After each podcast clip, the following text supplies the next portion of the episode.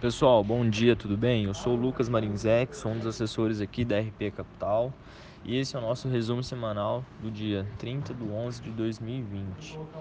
É, o Ibovespa fechou em alta de 4,27% na semana passada, cotado a 110.576 pontos. O dólar a R$ 5,34, o S&P 500 a 3.638,35 pontos e o petróleo Brent a 47 dólares e 19 centavos.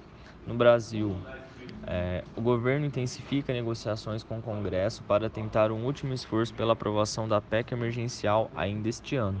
É ela quem abrirá espaço no teto para o novo programa.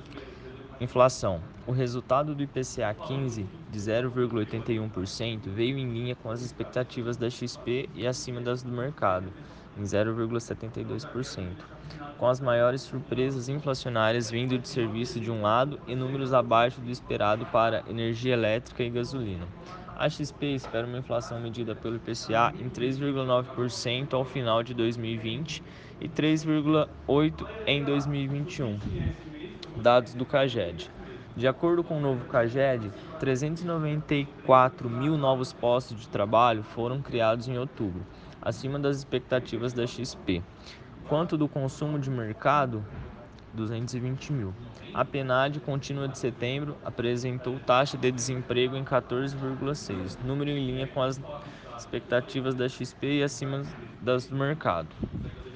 No cenário internacional, Houve uma redução do risco de instabilidade política nos Estados Unidos após Trump iniciar os, os protocolos de transição de poder. No entanto, Trump ainda não aceitou a vitória de Biden e, com caminho afunilado no judiciário, pediu que as legislaturas republicanas revertam as decisões.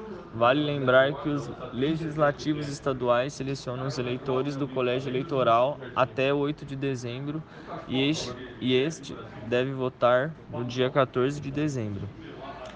Apesar das alegações de Trump, Joe Biden continua se preparando para assumir a presidência em janeiro.